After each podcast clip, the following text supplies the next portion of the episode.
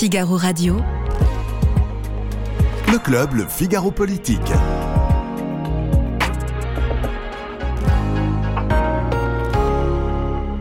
Bienvenue dans le club Le Figaro Politique. Trois thèmes au sommaire de notre émission cette semaine. Nous commencerons par parler de la venue du pape François à Marseille. Le président Emmanuel Macron assistera à la messe donnée par le Saint-Père. Est-ce bien sa place? Nous en parlerons. Nous parlerons aussi euh, des conséquences de l'afflux massif euh, des migrants sur l'île de Lampedusa. Nous ne pourrons pas accueillir tout le monde, dit le ministre de l'Intérieur. Nous prendrons euh, tout notre rôle pour l'accueil des migrants, disent d'autres ministres. Alors, le gouvernement est-il vraiment cohérent dans ce dossier. On essaiera d'y voir plus clair. Et puis, nous reviendrons aussi euh, sur euh, cet épisode tragique de harcèlement scolaire qui a abouti euh, il y a quelques jours au suicide d'un adolescent. Le ministre de l'Éducation nationale sonne la mobilisation générale, mais malheureusement, ce n'est pas la première fois. Alors, l'État peut-il vraiment agir? On en parle et c'est tout de suite.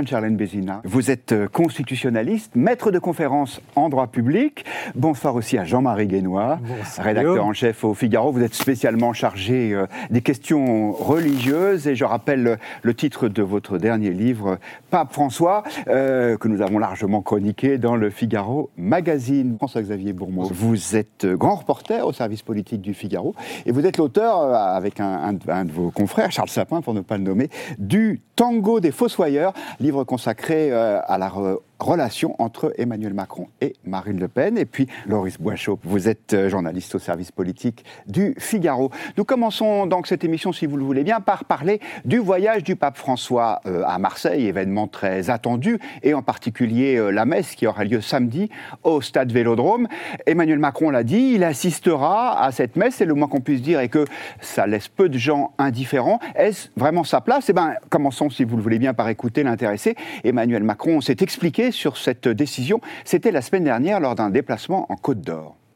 Chacun peut croire ou ne pas croire dans euh, une religion, une philosophie, c'est ça la laïcité. Et en l'espèce, quand nous recevons en France un chef d'État, qui est le pape, qui vient en effet euh, euh, donner une messe au stade Vélodrome, je considère que c'est ma place d'y aller. Je n'irai pas en tant que catholique, j'irai en tant que président de la République française, qui est en effet laïque. J'irai par respect et courtoisie, et euh, j'y aurai ma place, comme d'ailleurs euh, nombre de mes prédécesseurs ont pu y aller. Je n'aurai moi-même pas de pratique religieuse lors de cette messe. Il m'arrive d'aller à des offices religieux, d'ailleurs, quelle que soit la religion, pour des événements douloureux ou des événements plus heureux.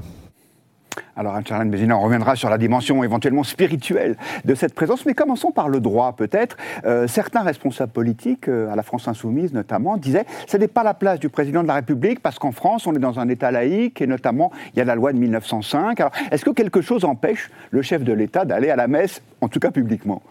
Non, absolument pas. On fait souvent dire à cette loi de 1905 beaucoup de choses et beaucoup plus de choses qu'elle n'en dit en réalité. Euh, il faut la resituer dans son contexte historique. On a eu pendant très longtemps une influence de la religion catholique sur euh, des questions qui aujourd'hui sont des questions d'ordre public, comme l'école, comme la gouvernance aussi au sens propre. Et petit à petit, l'État s'est indépendantisé cette religion et a essayé justement de promouvoir la laïcité comme finalement une philosophie de l'indépendance des religions et de l'État. Et la loi de 1905, elle vient tout simplement insister sur le fait que l'État ne promeut plus une religion et surtout ne finance plus euh, les offices, ne finance plus même la réflexion de certaines églises en ruine, etc., sauf à ce qu'elles fassent partie de notre patrimoine. Donc aujourd'hui, quand le président de la République euh, va euh, célébrer un office religieux, alors il faut savoir que toutes les distinctions qu'il a fait dans son discours sont importantes. Il y va en tant que chef de l'État et non en tant que croyant. Ça, c'est quelque chose de très important parce que dans la sphère privée, un président de la République peut toujours aller à la messe, mais euh, la médiatisation qui aura lieu autour de cet événement pouvait faire un peu débat et l'idée que le président de la République rappelle tout simplement qu'il n'aura pas de pratique religieuse, c'est important aussi parce que on imaginerait mal un président de la République se signer. Par exemple, ce même président de la République, euh, lors des obsèques de Johnny Hallyday, était passé euh, devant le cercueil sans pouvoir euh, avoir ce signe distinctif parce que là, c'est une pratique de la religion. Mais tout ça, c'est même bien élargir le champ de la loi de 1905 parce que, comme il l'a dit, il participera sans financer, sans promouvoir et sans d'ailleurs organiser. Si le chef de l'État avait été à l'origine de l'organisation de cette manifestation, on aurait eu un problème de séparation des pouvoirs.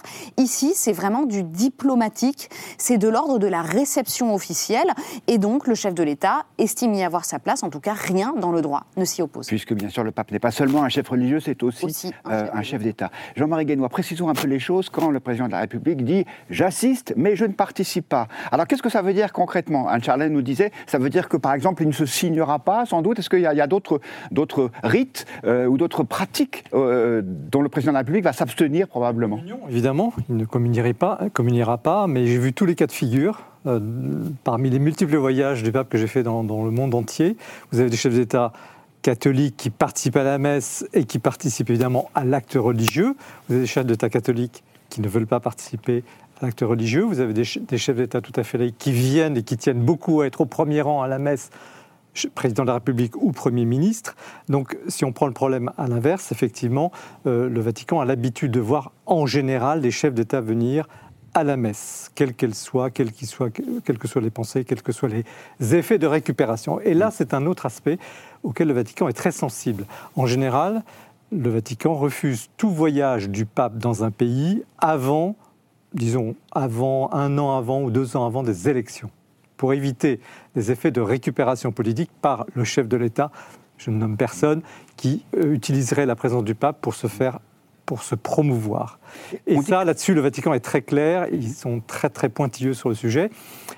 Et à Marseille, on peut dire que dans le premier programme, il n'y avait pas de messe. En fait, on a même dit que le pape François n'était pas ravi de, voir Emmanuel Macron euh, le rejoindre là-bas. Je ne dirais pas ça, parce qu'ils ont un lien. Enfin, Emmanuel Macron dit qu'il a un lien très très chaleureux, mais le pape a des liens chaleureux avec toutes les personnes qu'il rencontre il tutoie facilement. La de taille. Voilà. Mais oui, c'est vrai.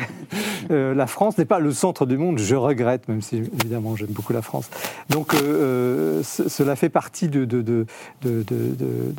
d'un ensemble et qu'il faut, qu'il faut replacer.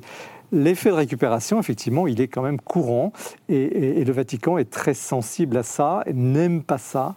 Et il y a eu, dans le premier programme, il n'y avait pas de messe, il n'y avait pas de rencontre avec le président de la République. C'était très minimaliste. Le pape venait le samedi matin participer aux rencontres méditerranéennes, donc sur la question de Méditerranée, la question de l'immigration, on en parlera sans doute après. Et puis il repartait. C'est un peu ce qu'il avait fait à Strasbourg euh, quand il était venu euh, aux communautés européennes. Il est arrivé le matin, il n'était même pas allé à la cathédrale de Strasbourg, il était reparti. Il avait pris son déjeuner dans l'avion, il faut le faire quand même, surtout à Strasbourg. Bon. Et, et donc on est, on, avait, on est parti d'un schéma minimaliste, et puis on a vu apparaître la messe, ça c'est le cardinal Aveline, l'archevêque de Marseille, qui l'a obtenu un peu à l'arraché en disant très Saint-Père quand même, les catholiques, la Marseille, la bonne mère. il a, il a l'art de, raconter, de mettre du liant partout où il faut. Et le pape a cédé, il a dit bon, ok, d'accord pour la messe à, Marseille. Bon. Et puis, renouveau, un, grand changement de programme. Entretien entre le pape François et le président de la République en fin de matinée samedi, ce qui n'était pas du tout prévu. Et ça, effectivement, qui l'a demandé, ce n'est pas le pape. Il y a eu effectivement un effort politique très important pour marquer, pour que la présence du président de la République ne soit pas simplement à l'aéroport et que même si ça n'est pas une visite officielle, c'est quand même un petit peu habillé de façon officielle, étatique. Donc, euh, pour répondre à la question de la messe, effectivement, euh, il y a toutes les variantes possibles. Là, je pense que le, cadre est très clair, il n'y a pas d'ambiguïté. Quand même, Benoît est venu il y a 15 ans en France. C'était François Fillon, Premier ministre, qui assistait à la messe. Euh, le précédent, c'était Valéry Giscard d'Estaing avec Jean-Paul II c'est pas une messe en 15 ans qui va euh, mettre en péril la laïcité mm. en France. Il ne faut pas exagérer quand même. Est-ce qu'il y a, François-Xavier Bonmot, une dimension politique dans cette décision d'Emmanuel Macron?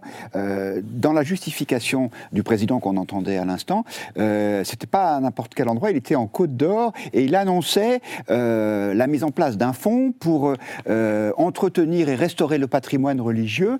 Alors, pour dire les choses crûment, est-ce que vous pensez qu'Emmanuel Macron a lancé une opération de séduction en faveur de l'électorat chrétien? Oui, évidemment. Il, s'adresse à travers cette, cette, venue du pape en France à l'électorat catholique traditionnaliste français qui occupe une, part très importante dans le, pays. il me semble quelque chose de très intéressant derrière la polémique qui s'exprime autour de la présence d'Emmanuel Macron à la messe à, Marseille. Il y a globalement un agacement beaucoup plus large qui s'exprime à l'égard d'Emmanuel Macron. Euh, Jean-Marie l'évoquait, c'est celui de l'accusation de récupération. Mm. Alors, on, va, si on décale le sujet, on peut voir qu'en réalité, euh, Emmanuel Macron est coutumier de ce, de ce genre d'opération. On va prendre un autre genre de communion, le sport par exemple. Euh, ça fait un petit peu penser à la finale de la Coupe du Monde de football quand on l'avait retrouvé sur le terrain en train d'essayer de. Vous ne pas entendre quand même qu'il pourrait être sifflé comme, euh, comme au Stade de France pour l'ouverture de la Coupe du Monde de rugby. Mais pourquoi pas Parce qu'au Stade de France, justement, ce qui s'est sans doute exprimé dans les sifflets à l'égard d'Emmanuel Macron, c'est cette omniprésence du président de la République sur tous les sujets. J'ai l'impression que les Français lui ont dit laisse-nous un peu tranquille par moment, mmh. arrête de t'occuper de tout et euh, laisse-nous profiter de cet événement entre nous. Emmanuel Macron est quelqu'un qui, a un, président qui a une, une, pratique du pouvoir totale, c'est-à-dire qu'on le voit partout, tout le temps, sur tous les sujets. Donc là, en l'occurrence, dans le cadre de la visite du pape à, Marseille, il y a derrière cette polémique, est-ce qu'il doit aller ou pas à la messe, sans doute quelque chose qui s'exprime dans, le, dans les tréfonds du pays, euh, et, peut-être, donc on verra s'il sera sifflé à, à, Marseille ou pas, dans l'électorat catholique, sur mais occupe-toi de tes affaires et laisse-nous profiter entre nous de ce moment qui est à nous. il y a un gros sujet qui fâche quand même. Parce que s'il y a un domaine où le pape François, qui est plutôt modéré sur les questions morales, s'il y a un domaine où il est, il est vraiment intraitable, c'est le respect de la, de la vie à ses commencements contre l'avortement et à la fin de la vie.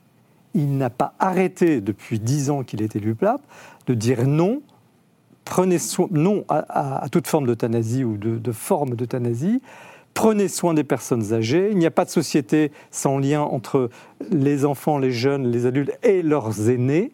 Il c'est vraiment un des, traits majeurs de son pontificat. Et là, il y a un sujet qui fâche. D'où peut-être aussi la tentative de la part du président de la République de, chercher, de chercher finalement à, relier, à, en tout cas d'amortir un peu les choses. Euh, je n'imagine pas qu'il soit sifflé. C'est pas la tradition euh, des catholiques en France d'insulter un chef de l'État. C'est pas le genre. Si ça l'était, ce serait une, grosse, un gros événement. En général, les catholiques, pour avoir des idées très très différentes, hein, il y en a de gauche, de droite. Dans, vraiment, ça c'est l'Église a la, la, grâce de, de, rassembler des gens très très différents, sont plutôt respectueux, ça fait partie de la culture quand même euh, chrétienne. Sur ce sujet de, la fin de vie, justement, un point intéressant, c'est qu'Emmanuel Macron a reporté les annonces qu'il devait faire sur la, sur la mm. fin de vie pour tenir compte de la, venue du pape François en France. Il ne voulait pas les faire avant mm. pour ne pas, pour pas créer un objet polémique au milieu de cette, de cette visite. Absolument, et c'est même, sauf erreur de ma part, le Figaro qui a révélé ce, report.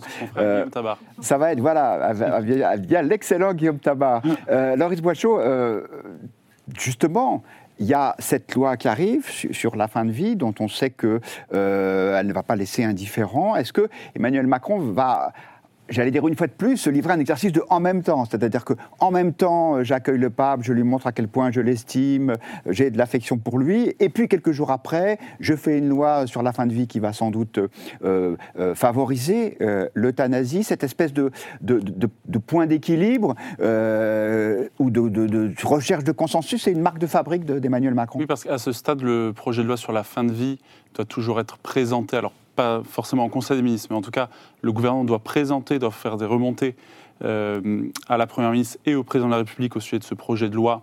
C'est la ministre Firmin Lebaudot qui en est euh, en charge. Euh, le ministre de la Santé est également concerné, bien sûr. toujours fin septembre, début octobre, c'est toujours ce, qui est, ce qui est prévu, avec une aide active à mourir qui pourrait être mise en œuvre et en même temps un très fort encadrement de cette aide active à mourir. C'est euh, en tout cas euh, euh, comme cela, que c'est présenté à ce stade en coulisses par le gouvernement. Il y a un autre sujet très polémique également qu'il faudra surveiller ce week-end, c'est la question de l'immigration. On sait que Marseille est une terre d'immigration, on sait que le pape François aime s'emparer de ce sujet et donner sa vision sur, sur ce sujet. il faudra le surveiller avec beaucoup d'attention au moment où Emmanuel Macron euh, ne sait pas comment sortir euh, du casse-tête de sa loi immigration présentée l'année dernière, sans qu'on sache un an plus tard comment le gouvernement va encore réussir à la faire adopter par le Parlement, alors que la crise migratoire reconnaît, connaît évidemment une nouvelle poussée de fièvre à Lampedusa, où 11 000 migrants ont accosté en quelques jours Et on va en la parler semaine dans dernière. quelques instants. Et donc, toute prise de parole du pape François ce week-end sur ce sujet-là sera lue aussi euh, à travers le prisme euh, du débat national très polémique, euh, très controversé sur ce sujet. Anne-Charlène.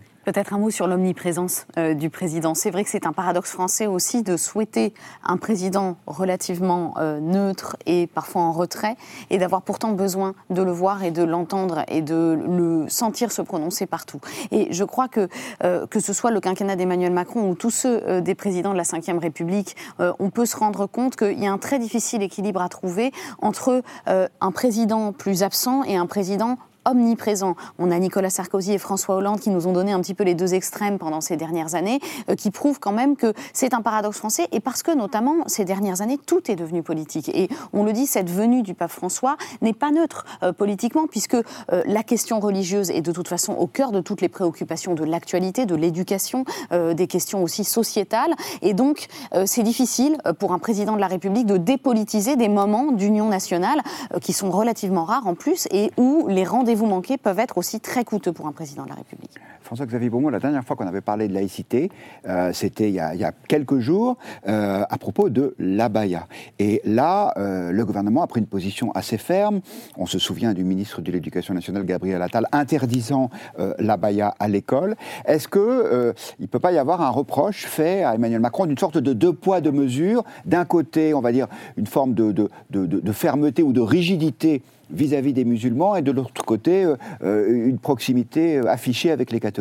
Évidemment, c'est d'ailleurs ce qui nourrit aussi la polémique sur sa présence, euh, à la messe. La quand euh, euh, Gabriel Attal, le ministre de l'Éducation, annonce l'interdiction du port de, de l'abaya, c'est au nom de la défense de la laïcité. Et voir quelques semaines plus tard le président de la République se rendre pour assister à un office religieux, il y a quelque part dans l'atmosphère l'idée d'une rupture du pacte de laïcité. Donc évidemment, ces deux événements qui n'ont absolument rien à voir, mais se percutent quand même sur ce, sur ce thème-là et donnent effectivement l'idée d'un deux poids, deux mesures. Alors on n'est pas du tout dans le, dans le, même sujet, puisqu'il y en a un qui, concerne l'éducation nationale, les règles de l'éducation euh, nationale, avec une, tentative euh, enfin très, très forte de l'islam d'imposer ses vues à l'école. Donc la République se défend.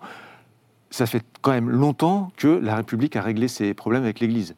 Euh, ça fait un grand moment et ça ne pose plus aucun, euh, normalement, ça pose plus aucun problème dans la, dans la société d'aujourd'hui. Mais effectivement, ces deux événements se percutent et donnent l'impression qu'il y a, c'est un deux poids deux mesures. Je me tourne vers notre expert des questions religieuses. Y a-t-il un deux poids, deux mesures, Jean-Marie? Euh, Il n'y a pas un deux poids, deux mesures, mais il y a un calcul politique précis, parce que Emmanuel Macron a beaucoup plus à perdre avec l'électorat catholique qu'avec l'électorat musulman. Parce que l'électorat musulman a voté plutôt à la gauche de la gauche, On dit à hauteur de 70% selon un sondage. Enfin, parce- je parle sous le contrôle des. parce que c'est des- une tradition. 70% pour LFI. On- on- ou pour on- la NUPES. Oui, plutôt. parce que, parce que la- la- la- les communautés musulmanes, d'abord, ne sont pas riches. Euh, ce sont des gens qui vivent en, communauté, c'est très communautaire, c'est très, je dirais pas collectiviste, mais il y, a, il y a un sens des autres, un sens des familles, un sens des nécessiteux, comme d'ailleurs dans toutes les religions, mais là c'est très prononcé. Donc l'état d'esprit, la sensibilité est plutôt à gauche. Et puis après, dans les différentes instances musulmanes, il y a toujours les, calculs. Est-ce que euh, j'obtiendrai plus de tel ou tel parti Et en l'occurrence, avec Emmanuel Macron, les choses ne se sont pas très bien passées depuis son élection. Il n'y a pas eu d'avancée en quelque sorte pour le monde musulman, on peut le dire comme ça. Côté catholique, il y a une grande déception une grande déception par rapport au, premier temps, première, premier mandat, les promesses, le fameux discours des Bernardins, les évêques au premier rang, tout le monde était là. C'était, une nouvelle synthèse peut-être qui, qui s'établissait avec ce président qui philosophiquement est très très proche puisqu'il avait demandé le baptême à l'adolescence. Il a quitté la, pratique religieuse, mais c'est quelqu'un qui, sent de l'intérieur le monde catholique. Il, en est. Euh, euh, donc, euh, même tout en étant distant. Donc, il a beaucoup déçu le monde catholique, notamment sur les questions d'éthique, où là, franchement, les gens ne comprennent pas justement ce en même temps, ont beaucoup de mal avec ça. Le monde catholique est un peu. et, sur la déception. Avec notamment la loi sur la PMA euh, pour les couples de femmes à, la fin du dernier quinquennat, euh, premier quinquennat. Mais, mais donc, euh, il a beaucoup à, se faire pardonner, c'est le jour. il, je ne pense pas que ça fonctionnera parce que les catholiques ne sont pas non plus des, gros naïfs, loin de là. Les gens dans toutes les catégories de la société mmh. sont, sont, des gens plutôt assez attentifs à tout ça et assez attentifs à la, à la, cohérence sans, faire non plus. Des, ce ne sont pas des, maîtres de, morale, ce n'est pas la question, mais il y a euh, un grand souci de, la cohérence et euh, on se méfie beaucoup dans le monde catholique des effets d'artifice, des, effets de, mm. des effets médiatiques. On n'aime pas ça du tout. C'est pas le genre. Alors vous allez me dire, le pape François en joue, on pourrait. C'est un autre débat. Alors, oui. Mais il est le pape. Voilà. Et pour euh, ceux qui souhaitent approfondir ce sujet, votre biographie Pape François, La Révolution, a été publiée chez Gallimard et c'est un, un, exercice exhaustif pour comprendre la pensée de François. Euh, Loris, vous le disiez à l'instant, euh, il y a peut-être un sujet qui va euh, intervenir lors du séjour du pape à Marseille, c'est l'immigration, et notamment à cause de cette, de cette actualité brûlante pardon, de l'arrivée massive de migrants à Lampedusa, sur cette île italienne. C'était il y a quelques jours. Que va faire l'Europe? Que va faire la France? Eh bien, euh, du côté du gouvernement, euh, c'est pas forcément euh, évident. Parce que d'un côté, vous avez les ministres qui disent nous devons prendre notre part à l'accueil de ces migrants dans un cadre européen. Et puis, vous avez Gérald Darmanin qui fait entendre, peut-être une fois de plus, sa petite musique en disant attention, nous n'avons pas vocation à accueillir tout le monde. Écoutez les précisions du ministre ils sont accueillis que s'ils respectent les règles de l'asile, s'ils sont persécutés. Mais si c'est une immigration qui est juste irrégulière, non. La France ne peut pas les accueillir comme d'autres pays. La France est très ferme. Vous savez, j'entends souvent que c'est le pays où il y a le plus de demandeurs d'asile. C'est tout à fait faux. Nous sommes le quatrième pays, derrière l'Allemagne, derrière l'Espagne, derrière l'Autriche. Et notre volonté, c'est d'accueillir bien sûr ceux qui doivent l'être, les persécutés politiques, mais nous devons absolument renvoyer chez eux ceux qui n'ont rien à faire en Europe. Est-ce que c'est moi qui ai mauvais esprit ou est-ce qu'effectivement tout le gouvernement n'est pas forcément à l'unisson sur ce dossier de l'accueil des migrants de Lampedusa? Alors il faut comprendre les propos de Gérald Darmanin euh, en tenant compte du contexte dans lequel euh, effectivement le ministre et lui-même à devoir gérer sur le plan national, euh, j'en parlais tout à l'heure, sa loi sur l'immigration qui comporte deux volets, il faut rappeler, un volet très polémique euh, visant à régulariser des travailleurs sans papier dans les métiers dits en tension, et un autre volet visant à euh, durcir euh, les, peines contre les délinquants étrangers avec un renforcement de la double peine et une accélération des procédures d'asile. le ministre est, est, bien embêté avec cette crise puisque c'est un test, un nouveau test pour sa fermeté, un nouvel exercice de fermeté pour lui. D'ailleurs, il faut écouter l'interview dans son entier, dans son entièreté, il parle de 60% euh, de migrants euh, euh, économiques qui, dit-il, n'ont rien à faire sur le territoire. Parce qu'ils ne viennent pas de pays où ils sont en danger. Voilà, mais sans dire, sans s'attarder sur les 40% restants, mmh. ce qui reste une part tout de même importante du flux qui est arrivé à Lampedusa. Et donc le ministre qui était hier à Rome, envoyé par Emmanuel Macron, se retrouve à devoir marcher sur des œufs, avec la question aussi qui fait bondir euh, la droite et le Rassemblement national d'une répartition des migrants euh, selon le schéma euh, européen. et donc le ministre est rattrapé par une crise qu'il n'avait pas, à laquelle il n'était pas à laquelle il ne s'était pas préparé, euh, cette crise à l'échelle européenne, alors même qu'à l'échelle nationale, il doit encore sortir de ce casse-tête. François-Xavier, est-ce que c'est caricatural de dire qu'au sein du gouvernement, euh, tout le monde n'a pas la même sensibilité sur ce sujet? Est-ce qu'il y a des ministres plutôt à gauche comme Olivier Véran qui privilégient l'accueil et d'autres plus à droite comme Gérald Darmanin qui veulent être, être plus fermes? Et si tel est le cas, comment va trancher Emmanuel Macron à votre avis? Non, non, c'est pas du tout caricatural, c'est exactement ça. En fait, ce dossier immigration et la loi immigration qui est en préparation, c'est l'épreuve de vérité du macronisme. On a souvent dit que la réforme des retraites était la, mère des réformes. Là, avec la loi immigration, en réalité, c'est le, macronisme qui, va passer son épreuve de vérité, c'est-à-dire qu'on va voir s'il va survivre ou pas. Il y a au sein du gouvernement, effectivement, deux tendances. Emmanuel Macron essaye de les marier, c'est le en même temps. Euh, ceux qui veulent plus de fermeté, ceux qui veulent plus euh, d'humanité. Donc, Gérald Darmanin fait la synthèse et dit, pour, aller vite, hein, humanité et fermeté. Sauf que pour faire passer cette loi, il va falloir à un moment aller chercher à droite et pas à droite ou à gauche, à droite et à gauche pour que la loi soit équilibrée. Si euh, Emmanuel Macron va chercher sur la droite, on se retrouve avec une loi qui est uniquement sur la fermeté. S'il va chercher sur la gauche, on se retrouve avec une loi qui est uniquement sur, sur l'humanité. Et à ce moment-là, sur un sujet aussi sensible, le macronisme qui se faisait fort du dépassement des clivages va se retrouver complètement en déséquilibre. Donc, cette loi-là, on va voir si le pari d'Emmanuel Macron euh, qu'il fait en, 2000, euh, en 2017 quand il devient président de la République de dépasser les clivages, de faire travailler ensemble la droite et la gauche, s'il y a réussi ou pas. On sait qu'on est dans un moment où on arrive vers le... Il commence déjà à perdre un petit peu de sa puissance politique puisqu'il ne peut pas se représenter.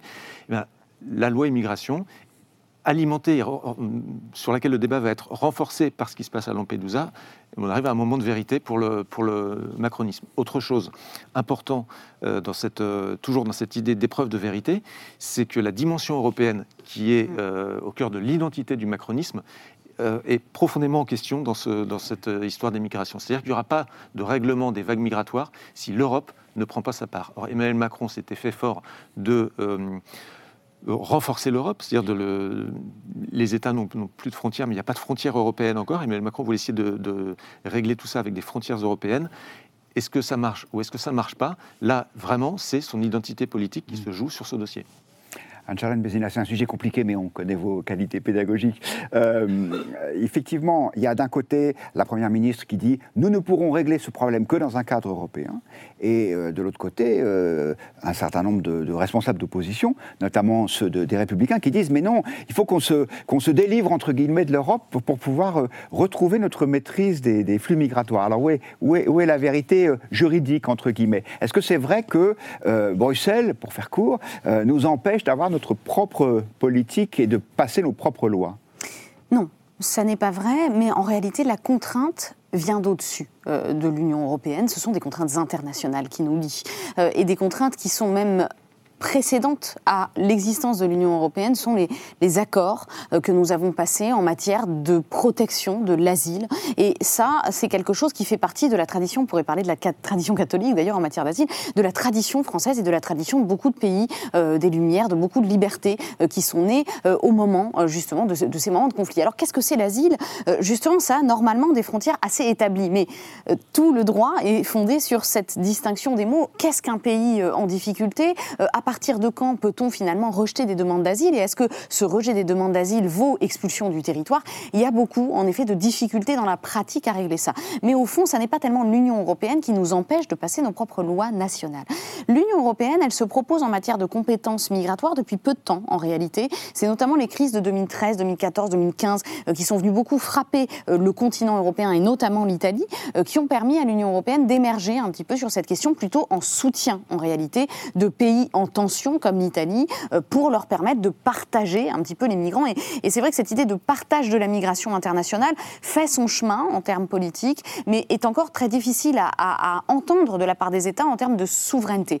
Et ce qu'on entend malheureusement souvent dans les oppositions, c'est cette idée de recourir au référendum. Et là, c'est vrai qu'on va rencontrer une limite qui cette fois-ci n'est toujours pas une limite européenne, mais qui est une limite constitutionnelle. On ne peut pas avoir de référendum sur les questions d'immigration ou de nationalité, tout simplement parce que ce sont des champs qui ont été exclu du référendum. Et ça n'est pas anodin, ça a été exclu parce que ce sont des choses qui sont très en tension dans la société française. Et l'idée de l'exclure du champ du référendum, c'est notamment pour ne pas raviver des oppositions trop lourdes et fracturer la hein, société. c'est la Constitution. Ce qui peut ou non faire l'objet d'un référendum. Qui donne une liste des questions qui peuvent être posées directement au peuple. Et on a sorti les questions civiles, sociétales et pénales pour ne pas trop fracturer l'opinion. Aujourd'hui, est-ce qu'un référendum sur la migration n'aurait pas justement cet effet un peu euh, d'affrontement entre des pros, des contrats. Et c'est pour ça notamment que ça n'a pas fait partie de la liste euh, des questions posées au référendum en 58. Il y a beaucoup de choses qui méritent encore euh, d'être dites là-dessus, notamment le fait que même les politiques les plus dures, on peut le voir avec l'Italie,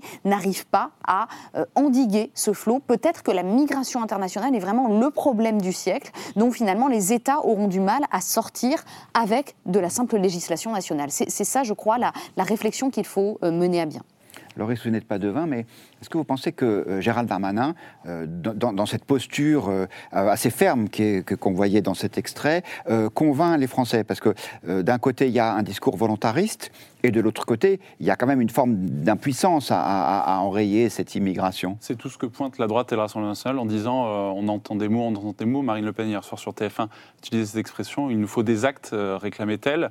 et donc, Darmanin ne convainc pas une partie de l'opinion publique et, euh, les oppositions de droite et de Rassemblement national sur ce sujet-là. Emmanuel Macron a tenté d'envoyer un signal euh, après la réunion avec les chefs de parti en disant je n'exclus pas d'ouvrir le champ du référendum, l'article 11 de la Constitution, euh, au sujet de l'immigration. Il doit faire des propositions, il a promis de faire des propositions dans les semaines à venir sur ce sujet. et en cela, c'est un piège pour la droite, parce qu'il dit je suis prêt à ouvrir le champ de l'article 11 de la Constitution euh, aux questions euh, d'immigration sans s'engager du tout sur l'organisation d'un tel référendum. Mmh. Euh, et donc la droite se méfie effectivement de ces effets d'annonce sur ce sujet-là. En tout cas, au sein du gouvernement, on voit bien les divisions dont on parlait à l'instant qui se jouent en coulisses avec un Gérald Darmanin qui essaye de se tourner vers la droite et qui récemment n'a pas exclu, par exemple, de modifier sa loi immigration en, revoyant par exemple le panier de soins euh, relatif à l'aide médicale d'État en le restreignant, ce qui a fait bondir en coulisses euh, une partie de l'aile gauche de la majorité et de ses collègues gouvernement, dont euh, Olivier Véran. et donc il est bien en peine pour le moment de trouver une issue à, à, sa loi. Jean-Marie. Ça va se corser ce week-end parce que le pape François ne vient pas avec un encensoir à Marseille, mais il va évidemment souffler sur les braises de ce problème. Pourquoi? Lampedusa, c'est son premier voyage en 2013. Il est élu en avril, en mars, installé en avril. Arrive le mois de juillet, tout le monde dit qu'il va partir en vacances. Et le pape François, à la surprise de tous, va où? À Lampedusa. Petit voyage tranquille, un week-end où personne n'y prêtait attention. Et c'est finalement le grand voyage de son pontificat. Organisé de briques et de broc. Et qu'est-ce qu'il va dire là-bas? Il va pousser un cri pour à la conscience européenne, on ne peut pas laisser, on ne peut pas être indifférent, on ne peut pas laisser ces gens mourir en Méditerranée. Il n'a pas bougé d'un pouce. Il a un petit peu varié sa position sur l'immigration en allant en Suède. J'étais présent euh, dans ce voyage où, en y allant, il allait effectivement nous montrer un pays modèle. Puis en discutant avec les responsables suédois, il est revenu en disant effectivement, c'est pas si simple. Euh, on peut pas accueillir. Enfin, ils ne peuvent pas aller jusqu'au bout de l'accueil. Euh, donc, il a ça en tête et c'est le seul objet du voyage à Marseille. Euh, je pense que dimanche soir, nos amis euh, du monde politique vont avoir beaucoup à commenter parce qu'il va dire des choses euh, dans son discours le samedi matin sur ce sujet-là. Il va en parler avec le président Macron et c'était ce qu'il nous avait dit en rentrant de, Lisbonne l'autre jour, en rentrant des GMJ.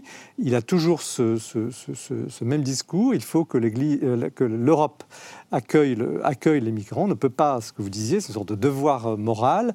mais il faut aussi que l'Europe, en tant qu'Europe, et c'est là où il y a peut-être des convergences avec euh, les volontés politiques, assume ses responsabilités. Aucun pays aujourd'hui, dit-il, le pape François, ne peut assumer à lui seul cette charge.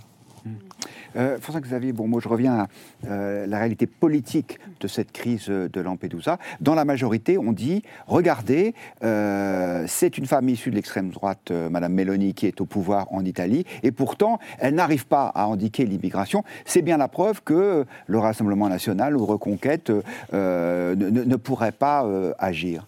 Oui, on a, vu d'ailleurs euh, Marine Le Pen se rapprocher de Matteo Salvini, qui n'est pas le meilleur ami de la, présidente du Conseil italien, parce que euh, effectivement, confronté à la réalité de la gestion du pouvoir, euh, ben, on se retrouve ben, vite confronté. Des, des, migrants arrivent, qu'est-ce qu'on en fait? Et donc, il, faut bien les, accueillir, les soigner, enfin les traiter. Il y a aussi derrière cette question-là, ou à côté plutôt, une autre dimension qui n'est pas souvent prise en compte dans la gestion du dossier des, migrants, mais qui pourtant est essentielle, c'est ce qu'on a pu voir par le passé, l'utilisation des migrations comme une, une, arme, je ne vais pas dire une arme de guerre, mais un outil de pression sur, euh, sur l'Europe. Euh, avant la guerre en Ukraine, la Russie et la Biélorussie avaient massé des migrants euh, mm. syriens aux frontières de la Pologne. La Turquie régulièrement menace d'ouvrir les vannes. Encore avant, bien plus longtemps, c'est pas c'est pas nouveau, c'est Kadhafi qui avait menacé de faire déferler sur l'Europe des, des, vagues de, de, migrants. Cette dimension-là n'est euh, pas du tout traitée dans le, dans le dossier politique tel qu'on l'aborde aujourd'hui, et pourtant c'est une question essentielle parce qu'elle suppose des actions au niveau euh, international qui aillent bien au-delà des rapports de force entre les uns et les autres euh, au sein du gouvernement ou de la majorité.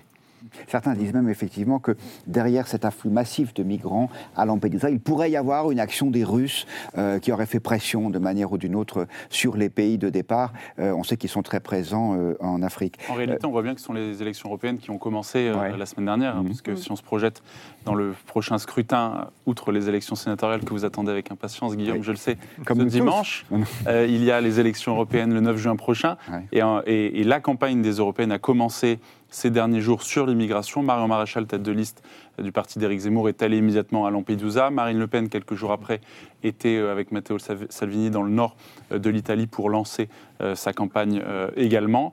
Et le gouvernement, de son côté, est obligé de, réagir. Donc ce qu'on voit là, c'est sans doute un avant-goût, c'est sans doute un avant-goût de la campagne telle qu'elle va se dérouler sous nos yeux jusqu'au 9 juin. Peut-être, François-Xavier Beaumont, un dernier mot sur ce, dossier.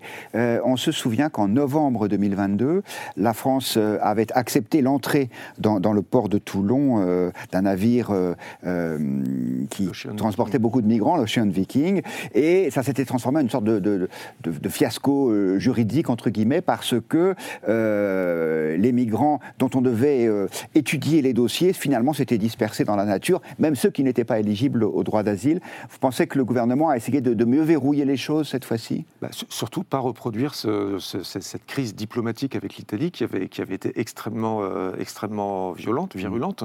Oui, parce que c'était euh, Madame Meloni qui ne voulait pas accueillir les, migrants. Elle ne voulait pas accueillir les, les, migrants de l'Ocean Viking, qu'on avait finalement accueilli en, France. Et effectivement, les migrants s'étaient évaporés. enfin, une partie des migrants avaient disparu dans la nature. Certains s'étaient échappés des, euh, des, centres d'accueil. Mmh. Entre la France et l'Italie, il y a une, une tension permanente qui existe sur ce dossier des migrants puisque les migrants qui arrivent en Italie passent par Menton pour, euh, mm. pour ensuite se disperser sur l'Europe. Question qu'on retrouve aussi entre la France et l'Angleterre. Euh, notre genre de sommité qu'on va accueillir avec Charles III, mais on a le même problème avec, avec Charles III qu'avec le, le, peuple sur le sujet. Euh, les, migrants qui arrivent en, France se rendent à Calais pour passer, pour passer en, Angleterre. Mais avec l'Italie, en tout cas, là, il y a visiblement de la part de Mélanie une volonté d'apaiser les choses, de, de, faire les choses, disons, bien, c'est-à-dire euh, en n'étant pas dans l'opposition, sur une estrade, à hurler des propositions qui sont, euh, qui sont inapplicables. Peut-être aussi dire quand même que sur ce terme de l'immigration, Emmanuel Macron, vous parliez de survie du macronisme ou non, a quand même choisi son, son son pied, j'ai envie de dire, qui est plutôt celui de la fermeté, puisqu'on parle très peu de la loi Asile et Immigration, euh, qui a été celle, la loi Colomb, euh, qui a quand même beaucoup durci les règles d'accueil, qui a euh, encadré aussi les recours en matière de, de, régularisation des étrangers. Et je crois qu'on peut dire que politiquement, cette question de la régularisation, cette question de l'afflux de migrants, elle se règle beaucoup mieux politiquement et dans l'opinion par la fermeté. Et quand bien même juridiquement, en réalité, on n'avance pas beaucoup de loi en loi. Euh, on peut même dire que la loi euh, qui va arriver ne contiendra mm. quasiment pas de mesures nouvelles en réalité. parce que c'est la dixième ou douzième loi sur le sujet. On en a une euh, quasiment tous les deux ans et pour autant, on avance très peu. On est quasiment à droit constant depuis les années 90, ça il faut l'entendre. Et pour autant, politiquement, on, on, avance beaucoup dans ce discours de fermeté pour être plus entendu. Donc l'Union européenne a quelque chose à régler aussi entre l'aide aux États et aussi la faculté que ces derniers récupèrent un peu de souveraineté et surtout un petit peu de popularité avec des messages plus nationaux. Les élections européennes sont en effet l'occasion, on l'a déjà vu avec le discours de rentrée de Marine Le Pen, euh, de parler du retour des nations, du retour des peuples. Et ça, ce sera sûrement les questions de l'avenir autour de cette question de la migration. Je vous propose de passer au dernier thème de cette euh, émission, euh, le drame du harcèlement scolaire. La France a été euh, bouleversée par le suicide il y a quelques jours du jeune Nicolas, un adolescent de 15 ans qui s'est pendu à Poissy dans les Yvelines après avoir été victime de harcèlement. sa famille, ses parents avaient donné l'alarme, avaient même contacté le rectorat, l'établissement scolaire, mais s'étaient opposés à une forme de, de, de non-recevoir, voire même d'une lettre menaçante qui a été rendue publique euh, du rectorat de Versailles, expliquant aux parents qu'ils devaient cesser euh, leurs initiatives, sinon euh, il pourrait y avoir des poursuites en justice. le ministre de l'Éducation nationale, Gabriel Attal, a pris, lui, une position ferme et un engagement du gouvernement sur ce sujet. On l'écoute. J'ai fait de la lutte contre le harcèlement scolaire ma grande cause, une priorité absolue pour l'action de ce ministère depuis ma nomination cet été. La Première ministre m'a confié la responsabilité de piloter un plan interministériel sur le sujet. Hier encore, j'ai convoqué ici même les plateformes de réseaux sociaux. J'ai échangé avec de très nombreuses associations de lutte contre le harcèlement. Je poursuivrai la semaine prochaine un certain nombre de rendez-vous et de déplacements extrêmement importants pour ce plan. Et si je devais résumer ce plan que nous allons présenter, je dirais que je veux 100% prévention, 100% détection et 100% réaction. Alors ni la bonne volonté, euh, ni même la conviction réelle du ministre ne sont en cause, et pourtant on a quand même le sentiment euh, euh, d'une forme de déjà vu ou de déjà entendu dans ce discours très mobilisateur des responsables de l'administration. écoutez par exemple ce que disait Jean-Michel Blanquer, c'était le ministre de l'Éducation nationale du précédent, du précédent quinquennat d'Emmanuel Macron. Nous sommes en 2019, une adolescente de 15 ans, une collégienne, s'est suicidé et voilà comment euh, réagit le ministre.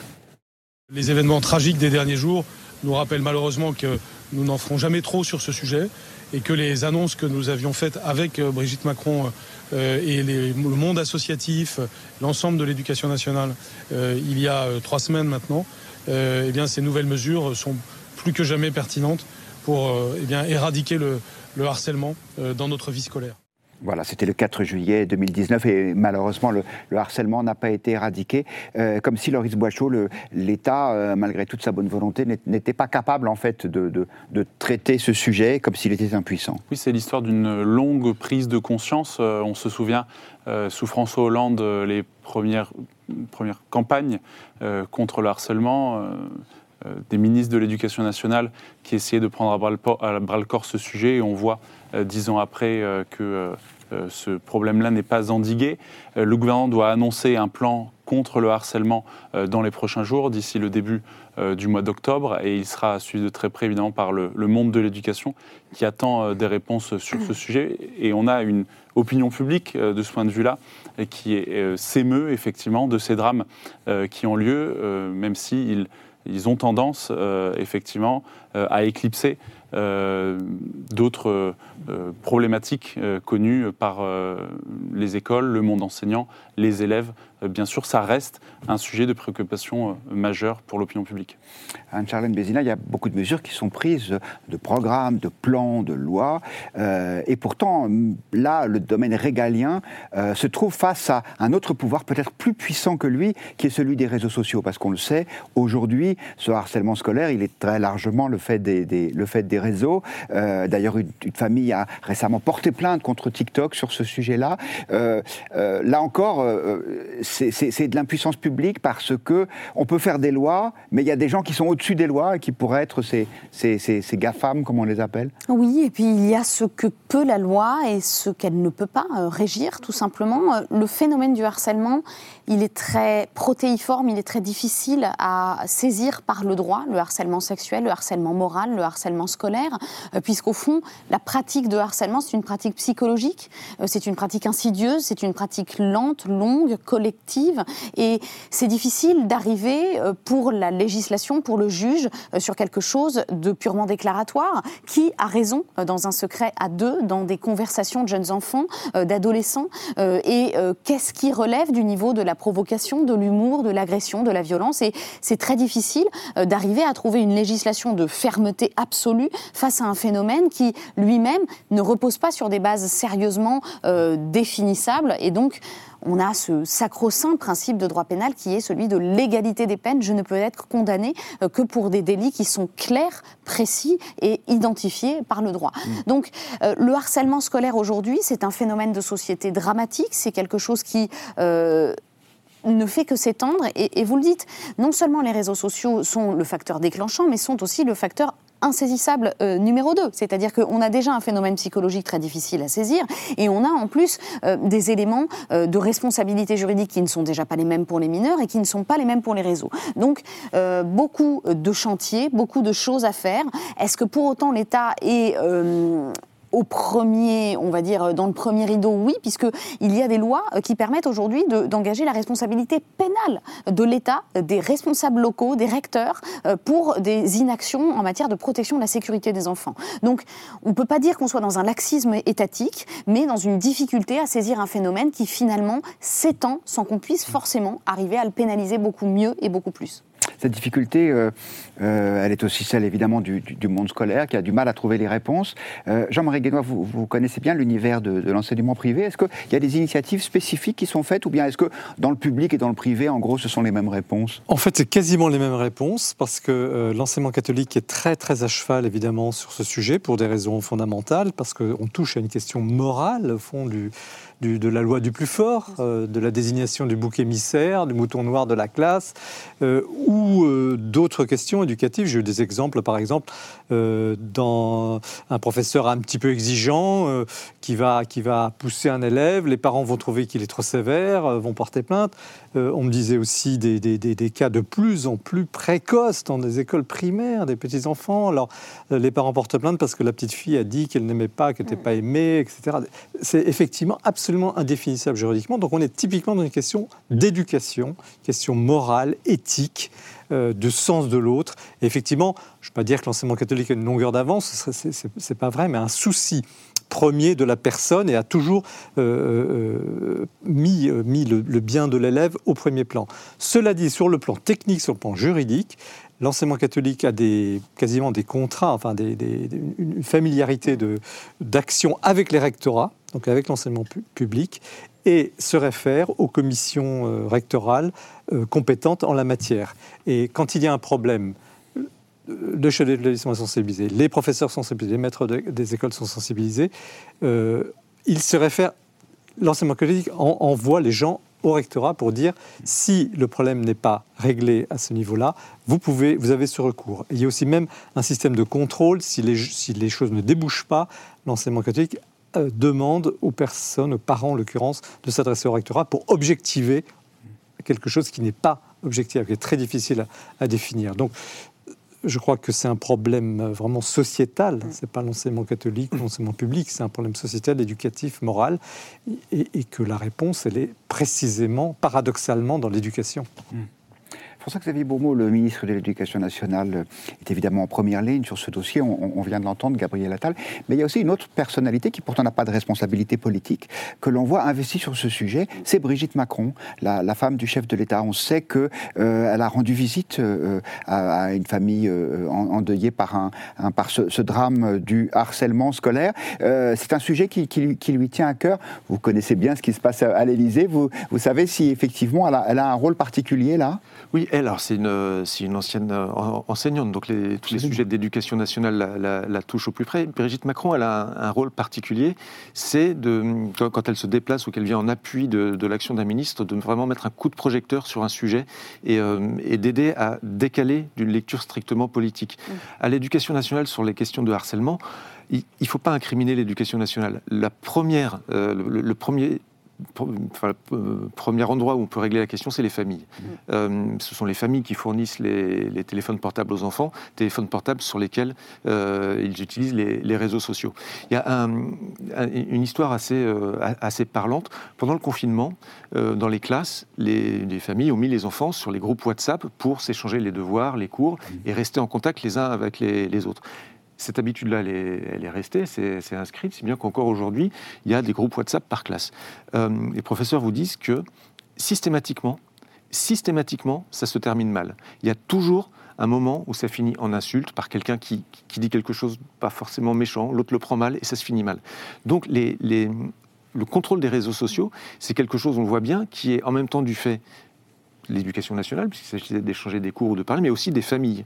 Donc, le, pas trop incriminer l'éducation Gabriel Attal euh, en l'occurrence, qui a besoin sur ce sujet-là de Brigitte Macron, qui peut plus sensibiliser peut-être les, familles à ces, à, ces questions-là, parce que c'est pas le, combat n'est pas que euh, politique. Jean-Marie euh, l'évoquait tout à l'heure. C'est aussi une question d'éducation au sein de la famille. Pour rebondir, Brigitte Macron est enseignante dans l'enseignement catholique. Absolument, dans, dans un, dans lycée parisien euh, privé Connu. réputé.